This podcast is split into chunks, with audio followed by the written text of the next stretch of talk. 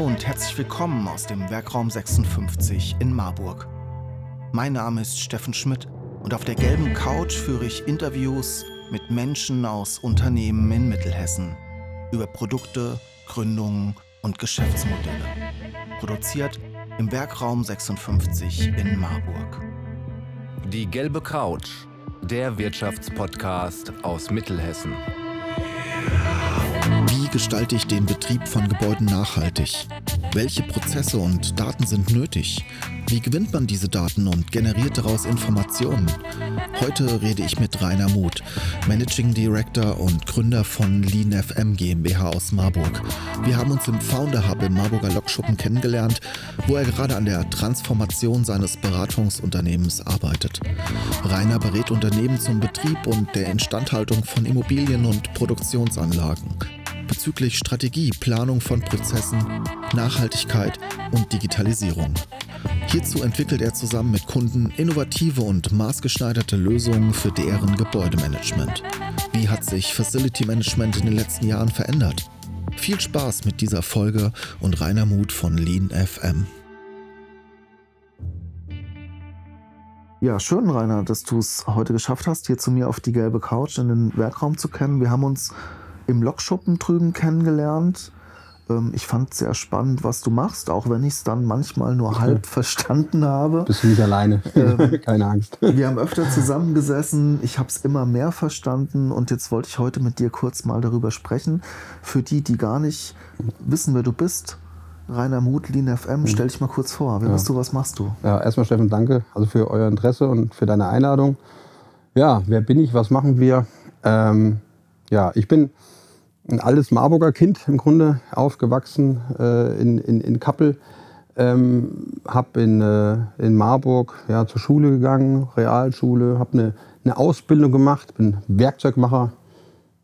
Ähm, habe ich alles in Marburg gemacht, bin auch in Marburg dann zur Bundeswehr gegangen und ähm, habe dann über den sogenannten zweiten Bildungsweg ähm, Maschinenbau, Fachabitur gemacht und dann studiert Energie- und Wärmetechnik in Gießen. Das war also alles noch im heimischen Raum. Und bin dort im Rahmen dieses Studiums ähm, auf das Thema Facility Management gestoßen. Ich war, war ich ein guter Student? Wahrscheinlich weniger, würde die Professoren sagen. Ich habe, sagen wir auch vorher das Maschinenbau, ich habe das verstanden. Ich hatte ähm, aber gar nicht so das große Interesse. Ich habe dafür nicht gebrannt, sagen wir so. Ne?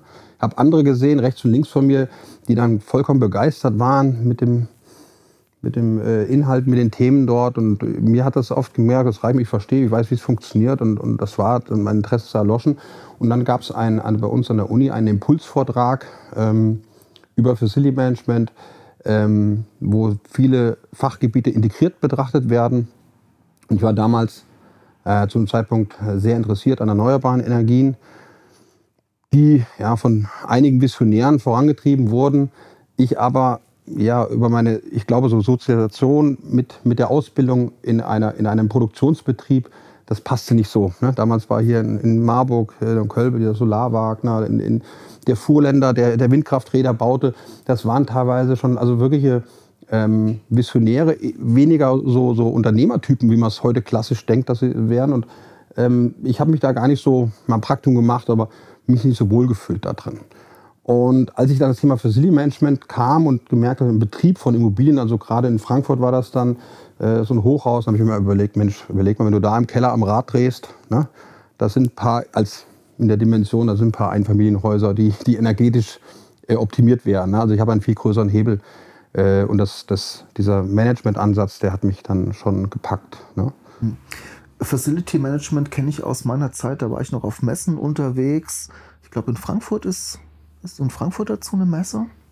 In Frankfurt war da mal eine Messe, ja. Oder genau, noch, auf ja. der war ich, glaube ich, gewesen. Da ging es dann um Heizungen, Klimaanlagen, ähm, sage ich mal, um unterschiedliche einzelne Komponenten oft, die für den mhm. Betrieb mhm. von einer Immobilie äh, zuständig sind. Was umfasst Facility Management? Wie würdest du das beschreiben, dass wir einfach mal den Begriff auch noch mal kurz ein bisschen präzisieren? Ich bin tatsächlich ein Freund davon, das also nicht zu definieren, weil das jeder Kunde auch für sich selbst definieren kann. Also ich habe dann äh, hab meine Ausbildung in den Niederlanden gemacht, musste damals ins Ausland gehen, weil es in Deutschland gänzlich unbekannt war. Und ähm, dort verfolgt man einen, einen anderen Ansatz. Während man in Deutschland aus der, ich denke mal, tatsächlich aus der mittelalterlichen Tradition der Gewerke kommt, ne, sich auch so spezialisiert hat, das ist also typisch deutschsprachiger Raum, ne, sieht man Österreich, Schweiz ja genauso, sich da auch so ähm, organisiert hat und dann versucht, dann das zu verbinden miteinander, also das irgendwie dann zusammenzufassen, zu bündeln, ähm, ist der Ansatz äh, in, im Ausland auch anders. Und wenn ich jetzt mal das rein übersetze, das Facilitäre, dann kann das natürlich alles sein, was du für dich jetzt in deinem Werkraum, so, was ist dein Kerngeschäft und was sagst du, okay, das muss ich jetzt nicht machen unbedingt. Der Kaffee muss da sein, das Toilettenpapier muss da sein. Genau. Das ist, würde dann auch in meiner Definition zum Facility Management dazu Absolut, absolut. Ähm, in, in, Deutschland dreht es meistens dreht es um Gebäude ne? um Gebäudetechnik. Und, so, wenn man, glaube ich, als Laie dran denkt, denkt man an die Schulzeit und denkt an den Hausmeister. Der hat mhm. irgendwie sozusagen dafür gesorgt, von der Lampe bis zur Toilette, bis zum Brötchenverkauf möglicherweise, dass der Laden läuft. Ist mhm. das heute genauso? Kann man das so beschreiben? Oder Wird immer so, so negativ assoziiert, der Hausmeister. Ich, bin, ich, bin ein, ein, ich liebe Hausmeister. Ne? Mhm. Weil du hast, du hast gerade gesagt, ich meine nicht immer so, wie sie, wie sie vielleicht dann auftreten, aber im Grunde äh, gesorgt. Du hast gerade schon den Mund genommen. Er hat sich davon gesorgt. Er ist verantwortlich dafür, äh, dass du quasi ihr, ihr als Schüler, ob das immer so liebevoll war, der Umgang, aber im Grunde den Laden da zusammengehalten. Und darum geht es im Grunde auch, ähm, dass man sagt, okay, das ist ein reiner Service. Ja? Und äh, wie du jetzt sagst, dein Kaffee, ja, jetzt hast du mir eben Kaffee angeboten, das hast du jetzt gemacht. Wäre vielleicht auch schön, wenn jemand den Kaffee machen könnte. Wahrscheinlich in der Größe, die ihr seid, macht es immer noch Sinn, dass du den Kaffee selber machst. Der Chef macht den Kaffee. Chef macht den, genau. Der macht ihn vielleicht auch am besten, denkt er zumindest. Ähm, aber, aber wenn man ein Beispiel, ich äh, habe noch, noch einen Bürostandort und bin jetzt in den Lokschuppen gewechselt. Wenn der Kaffee leer ist, dann sage ich Bescheid. Dann ich, ne? Also ich muss mich nicht drum kümmern. Das ist ein Service, den ich sehr genieße. Also ich bin ein, ein, ein, ein serviceorientierter Mensch, definitiv, der, der, der das auch liebt, diesen Service anzunehmen. Ja? Und äh, das ist was wert für mich, ja? es nicht selber machen zu müssen, mich die Kaffeebohnen zu kaufen, wenn die alle sind. Mhm. Das ist das eine, also Facility Management als äh, Instandhaltung äh, mhm. von, einer, von einem Gebäude oder von einem Gebäudekomplex ist das eine. Heute geht es ja wirklich dann um Themen wie Nachhaltigkeit. Du hast gerade schon angedeutet, an einer Schraube drehen und das hat einen Rieseneffekt. Das heißt, heute geht es gar nicht nur darum, überhaupt so ein Gebäude am Laufen zu halten, sondern möglichst effizient und nachhaltig am Laufen zu das halten. Das hat sich schon natürlich mit dem Wandel, den wir gerade alle erleben, ob im privaten Sektor, natürlich auch die Ziele in Unternehmen ähm, sind andere geworden.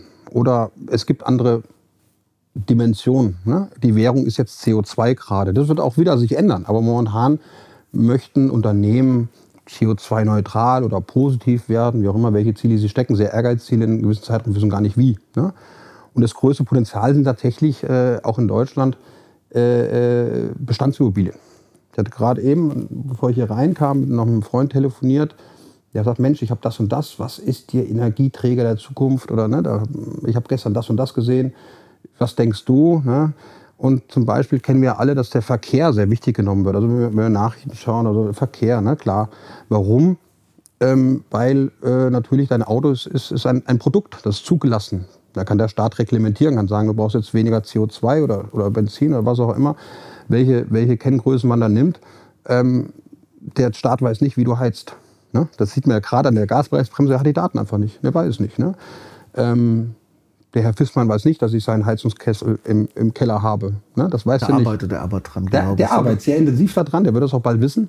Ähm, wenn er seinen Schornsteinfeger fragen würde oder den, den, den, den Handwerker, äh, der ihn bei mir verbaut hat. Aber genau das ist so ein Thema, die, der große äh, Immobilienbestand, der ist quasi nicht systemisch erfasst und damit nicht reglementierbar für den Staat. So, und äh, da appelliert der Staat momentan über verschiedene Szenarien an, an eine Selbstregulierung, über Anreize, ne, über Förderungen etc., das zu aktivieren. Aber das ist sehr schwer. Ne? Und das sind genau auch die, sage ich mal, die Anforderungen, mit denen dann Kundinnen und Kunden auf ja. dich zukommen, dass sie sagen, hier gibt es Reglementierung X, hier gibt es Incentivierung XY oder hier gibt es auch unser strategisches Ziel CO2-neutral genau, darauf haben die im Grunde das haben, also unsere Kunden, möchte man sagen, durchgehend jetzt alle, dass sie tatsächlich diese Ziele gesetzt haben, CO2-neutral selbst gesetzt haben, aus was für Antrieben dann auch immer, äh, weil man es vielleicht im Zweifel auch nur machen muss, weil es alle machen, äh, weil äh, es, es äh, Aktionäre fordern, ne? äh, weil natürlich auch nachhaltig äh, investiert wird, ne, damit auch dieser ganze Finanzierungsmarkt sich ändert. Und das sind die Treiber dahinter. Das kann dann zum Beispiel sein, dass, dass das Unternehmen äh, in Flächen noch äh, arbeiten möchten, die zertifiziert sein müssen. Ne, als Vorgabe. Ne? Also entsteht ein Boom momentan oder ist ein Trend gerade da, dass Gebäude zertifiziert werden in, in, in Nachhaltigkeitskategorien. Da gibt es verschiedene Initiativen und Verbände, die das machen. Und äh, das sind so die, ja, die Klaviatur, auf der wir dann, dann spielen. Und unser Thema wird, ist noch ein Stück noch äh, operativer. Wie setze ich das dann tatsächlich in Maßnahmen um? Das sind oft sehr äh, ja, abstrakte Ziele erstmal und die runterzubrechen auf eine taktische, nachher auch operative Ebene. Dieses, das zu verbinden miteinander, äh, das ist so unsere Aufgabe, mhm. da Unternehmen, den Unternehmen zu helfen. Du hast vorhin schon erzählt, dass dich das damals schon interessiert hat, an diesem Rädchen im Keller zu drehen. Mhm aus Effizienzgründen war dir da Nachhaltigkeit schon wichtig ja. gewesen. Das heißt, ja. der Zeitgeist hat deinem Konzept jetzt auch in die Hände gespielt, würde ich mal so sagen. Also der Zeitgeist, dass ja. jetzt die Unternehmen auch auf den Trichter kommen. Ich würde mal behaupten, vor zehn Jahren war das ähm, noch nicht so wirklich interessant. Es nicht wirklich. Also die, es waren auch die die ähm, ganzen Methoden dafür noch nicht so weit durchgebrochen, dass man wirklich umsetzen, dass man es umsetzen kann. Ich persönlich habe ja schon immer mich dafür wirklich interessiert, aber ähm, möchte, wollte immer Dinge umsetzen, bewegen und habe dann aber auch gemerkt, dass teilweise der Markt selber, also wenn wir über Silly Management reden, dann reden wir auch über einen Markt.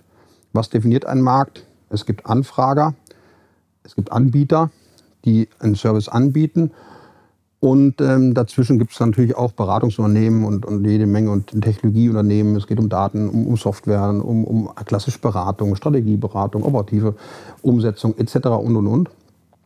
Und ähm, es ist dann so, dass natürlich einer ein bisschen auf den anderen schielt. Ne? Also die großen Facility Management Dienstleister, die im Übrigen Unternehmensgrößen haben, die also wirklich relevant sind ne, inzwischen. Man kennt das oft, wenn man im Auto über die Autobahn fährt, diese ganzen die ganzen Kleintransporter, wenn man da mal auf die Logos schaut, das sind also in Deutschland, glaube ich, inzwischen auf fünf, Unternehmen, die schon Milliardenumsätze machen im deutschen Markt damit, ne, mit dem, nur mit reinen Service an fremden Anlagen.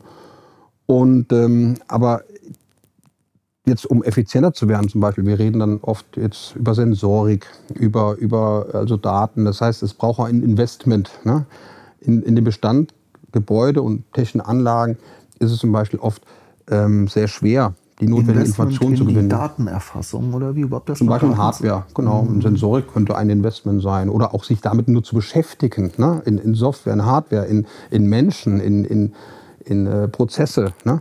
Ähm, und der Dienstleister, ähm, ein, ein Markt definiert sich auch darüber, dass der Markt definiert ist. Das heißt, es gibt auch Standards, wo etwas beschrieben ist, wie ich etwas instand halten muss. Und wenn etwas definiert ist, ist es auch vergleichbar. Es kann auch bezogen werden, die Leistung. Ich kaufe die Leistung ein. Das heißt, ähm, es gibt Wettbewerb. Und Wettbewerb ist, definiert sich dann natürlich oft äh, neben der Qualität viel mehr über die Quantität, über den Preis. Ne? Und damit ähm, fehlt der Spielraum, dass ein Dienstleister, die an sich, weil die das Gebäude betreiben, das Know-how haben, die Daten haben, weil sie das Gebäude und die Technik betreiben, ähm, haben aber nicht das Investment oder können es nicht stemmen oder wollen es nicht, ähm, ist auch ein sehr margenschwacher Markt. Ne? Äh, ist zwar risikoarm, aber im Grunde gegenüber anderen äh, äh, Märkten wahrscheinlich eher margenarm, dass sie das Investment gar nicht, gar nicht stemmen können und nicht wollen. So, oder suchen dann den, das Pilotprojekt, den Kunden, mit dem sie es machen wollen. Ne?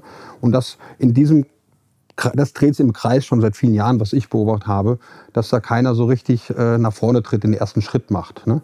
Was natürlich jetzt kommt, sind viele ähm, in unserem Bereich sind wir auf PropTechs, also Property Management oder Property Technologies ähm, Unternehmen, die klassische Start-ups, äh, Spin-offs aus Universitäten, die auch dann einverleibt werden bei größeren äh, Einheiten, ähm, die aber im Grunde noch mit, mit äh, Förderung, mit in Investments noch starten, die aber vielleicht eine technologische Reife haben, aber noch keine Marktreife. Mhm. Produktreife auf dem Markt, also Marktreife fehlt da noch oft. Ne?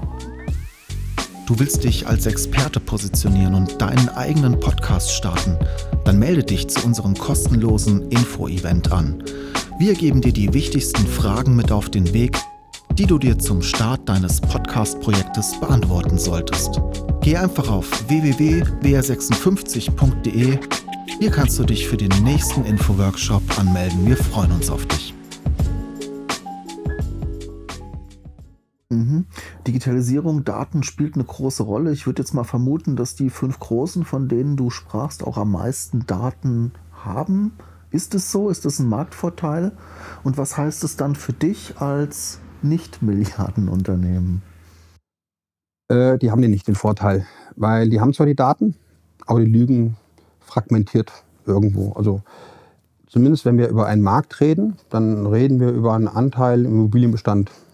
Das sind, meistens sind das also Corporates, große Unternehmen, die wir alle kennen, ähm, die Immobilienbesitz haben, Anlagen, Anlagen äh, äh, haben, die von fremden Dienstleistern betrieben werden, weil sie selber sagen, das ist nicht, das ist nicht unser Kerngeschäft. Ich kann, weiß ich, Autos bauen oder ich kann, ich lasse Menschen durch die Welt fliegen, was auch immer, aber wo hört das auf? Ne? Also ist das noch mal das Gepäckband? Ah, das ist der Flughafen oder ist der, der, der Mensch am Schalter, der hat vielleicht nur meine Uniform an, ist, gehört gar nicht mehr zu meinem Unternehmen.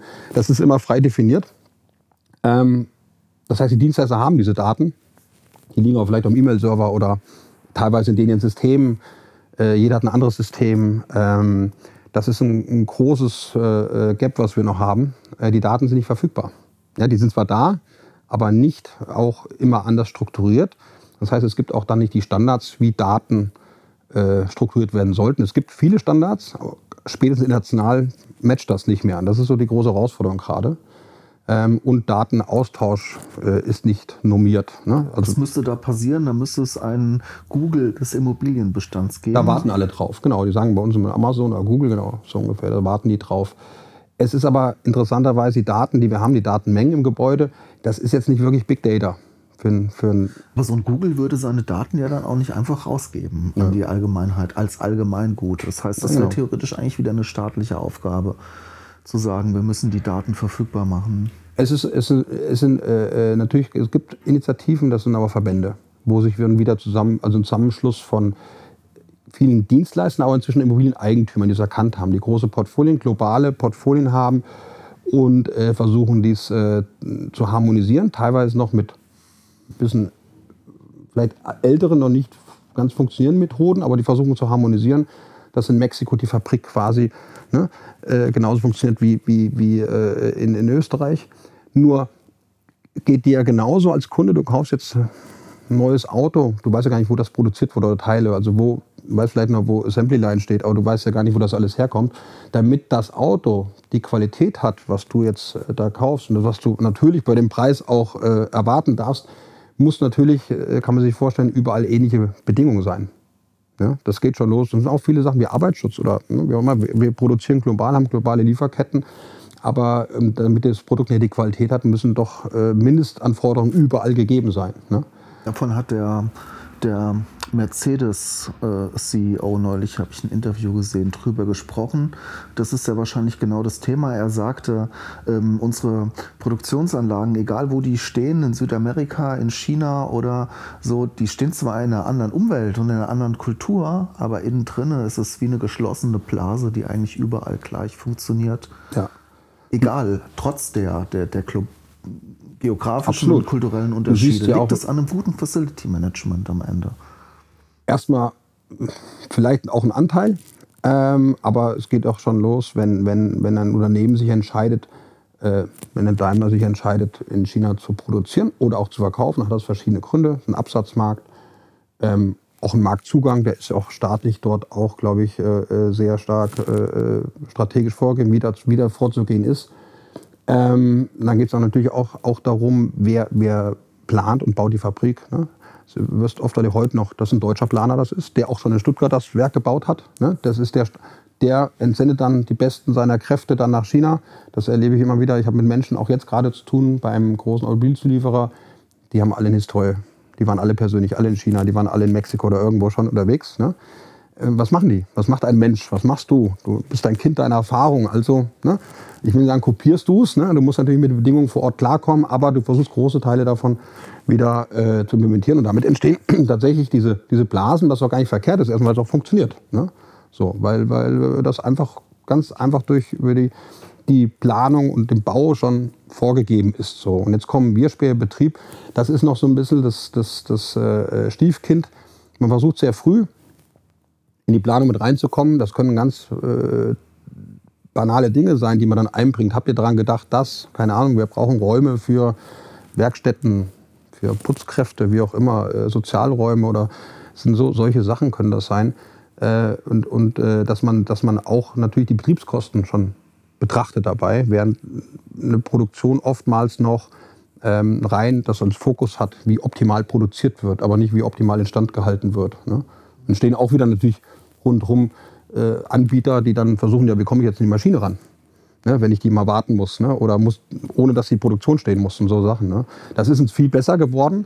Ähm, aber das ist natürlich, das ist halt auch das Integrative. Das eine ist, was ich eben sagte, jetzt diese, Deutschland sagt Gewerke, das zu integrieren, gesamtheitlich zu betrachten, aber auch über die Zeiten. Ne? Also wirklich äh, äh, in der Planung, im Bau und dann ist auch heute schon hinzugehen, wenn ich plane, ja, wie ist denn die, die, die, die Ökobilanz? Ne? Und sehr interessante Ansätze gibt es dann auch natürlich im, im Ausland. Ich äh, habe einen Kunden in den Niederlanden, ähm, der hat ein Gebäude gebaut, wo vom Bau her, so ein Hochhaus, äh, er in 20 Jahren schon heute eingepreist hat. Das ist natürlich auch nicht so genau wahrscheinlich, aber immerhin, er stellt die Aufgabe an die Architekten, an die Generalunternehmer, die das Gebäude bauen, in 20 Jahren die Fassade zu erneuern und in 40 Jahren abzureißen.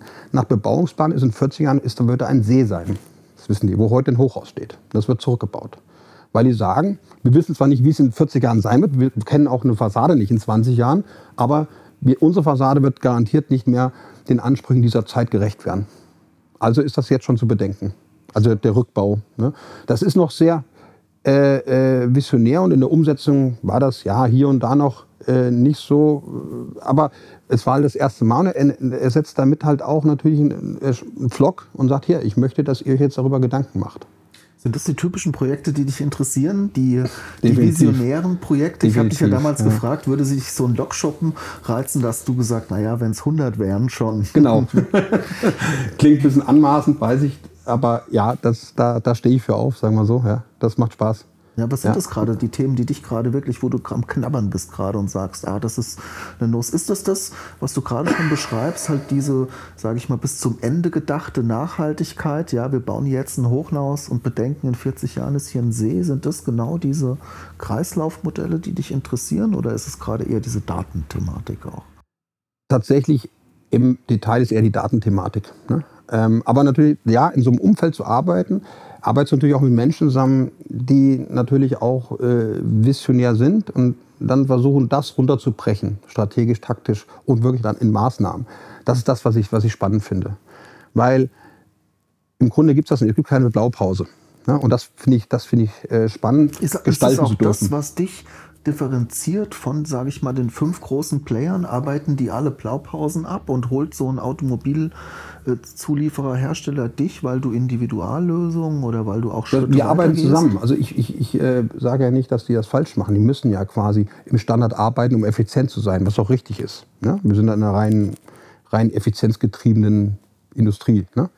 Und so ticken die ja auch. Ne? So, wenn, aber Ergänzend dazu wissen die, um voranzukommen natürlich und auch die Dienst. Ich arbeite teilweise, würde sagen, hälftig für Dienstleister wie auch für, für, für äh, Corporates, also für die, für die Eigentümer. Wenn ich für einen arbeite, verbringe ich vielleicht mehr Zeit mit dem Mitarbeiter des anderen. Das ist also wirklich Kollaborationsplattform tatsächlich so, wie man es, äh, das geht gar nicht anders. Weil das ist so verwoben, diese Dienstleistungen sind so, die Dienstleister sind so nah dran an, den, an der Produktion. Im besten Fall sitzt du Heute ist natürlich mehr, mehr in, in äh, visueller. Früher saß man auch physisch zusammen, wo man gar nicht weiß, zu wem gehört er jetzt gerade. Der, der Mitarbeiter, mit dem man, Mitarbeiterin, mit dem man da spricht. Und wenn das so ist, dann ist es richtig gut. Ne? Dann wird auch was draus. Ne? Wenn, das, wenn diese Grenzen verschwimmen, weil das kann man nur gemeinschaftlich lösen. Ähm, in, in, so einer, in, in so einer engen Kooperation. Ne? Das heißt, da ist jetzt gar nicht so die Konkurrenzsituation. Du siehst das, Überhaupt nicht. Da, siehst das eher kooperativ.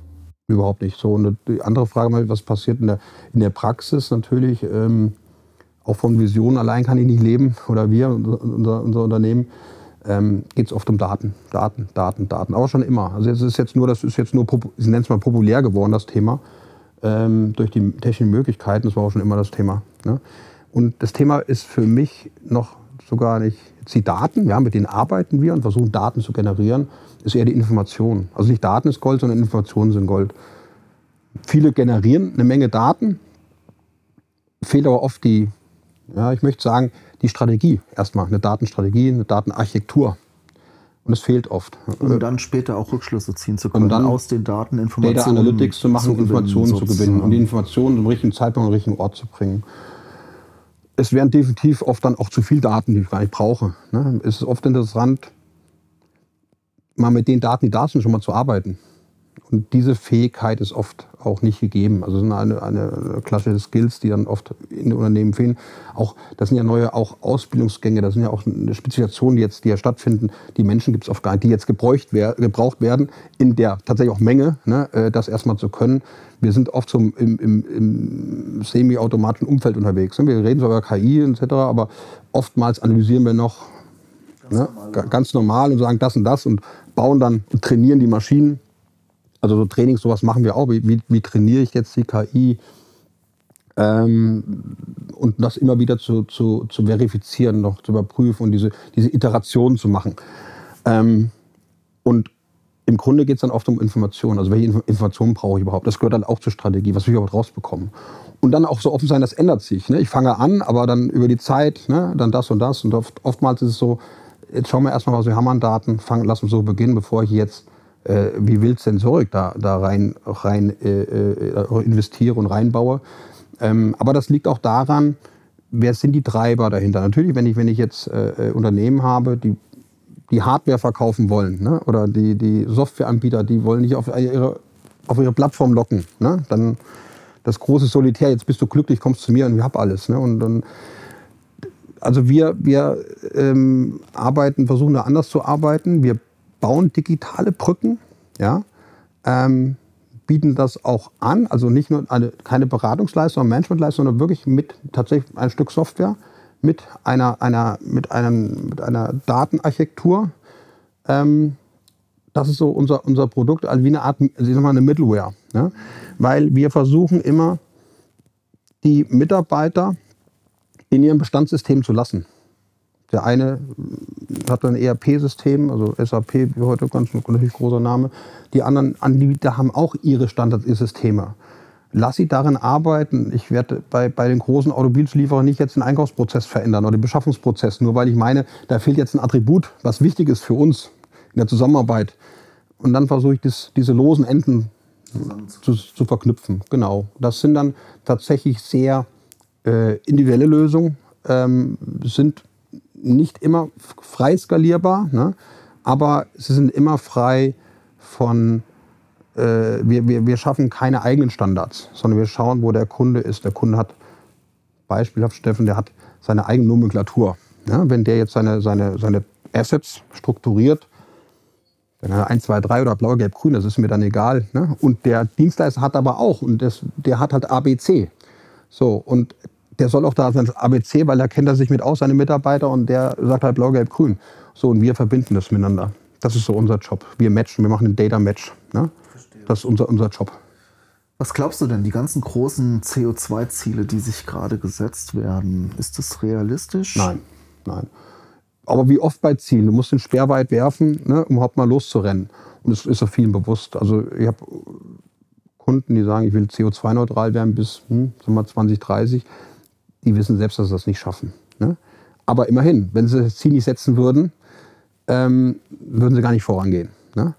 Ähm, versuchen auch so nah ranzukommen wie möglich. Man muss aufpassen, dass man nicht zu stark in Kompromissen ist. Teilweise muss man, glaube ich, auch ähm, sehr, ja, sehr deutlich sein und auch wirklich revolutionär agieren, ne, um sowas zu machen, wenn man das wirklich äh, möchte. Aber ich finde es erstmal tatsächlich gut, dass sie das Ziel setzen wenn sie auch vielleicht noch nicht wissen, wie. Aber erstmal muss das, das Ziel verankern in der Organisation, dass sich andere Abteilungen, Verantwortliche im Unternehmen danach ausrichten, versuchen auszurichten. Vielleicht kommen dann welche wir oder woanders in anderen Abteilungen, äh, andere Fachgebiete, äh, die dann versuchen, das gemeinsam zu erarbeiten. Das ist aber, das ist tatsächlich dann kreativ. Ne? Also wir müssen das erarbeiten, wir müssen das gestalten. Das gibt es noch nicht. Und das ist äh, etwas, ähm, wenn man sich dahinter vereinen kann, hinter dem Ziel, ist es erstmal gut. Ähm, und ich glaube, dass selbst von der Politik runter mit den Zielen, wir wissen das alles, das Grad-Ziel oder dies oder das. Ähm, wichtig ist, dass wir, dass, wir, dass wir loslegen. Weil wenn man das neben dem technologischen Problem oder Herausforderungen, die wir haben, haben wir vor allen Dingen ein Zeitproblem, ja. glaube ich. Und deswegen ist es wichtig, loszulaufen und jetzt nicht auf das äh, fertige Produkt zu warten, was dann das, das lösen kann. Ne? Ähm, ich glaube, da unter diesem Damoklesschwert agieren wir gerade alle. Ne? Von daher finde ich es erstmal gut, wenn ein Kunde sagt, ich will das und äh, sich dahinter, wenn man sich dahinter vereinen kann. Ne? Super. Ähm, Unsere Zeit ist, glaube ich, abgelaufen. Wir sind schon über die 20 Minuten. Ähm, ich danke dir, das war ziemlich hilfreich. Ich habe heute noch mal mehr verstanden und ähm, ich beobachte das weiter. Für mich war das so eine Branche, so ein Markt, auf den ich nie wirklich einen Blick hatte. Aber ja, wir sind merke, im Hintergrund, man merkt aber das. Ich ne? merke, ja, genau. Ich merke, das ist schon ziemlich relevant, ja, wenn es darum geht, die, diese großen Ziele, die gerade überall ausgerufen werden, zu folgen oder mhm. zumindest anzugehen, wie du ja, jetzt schon sagst. Genau. Ja. Absolut. Cool. Vielen Dank für die Einladung. Sie wollen die gelbe Couch unterstützen und Ihr Unternehmen, Ihre Produkte und Dienstleistungen in unserem Podcast präsentieren? Dann nehmen Sie einfach mit uns Kontakt auf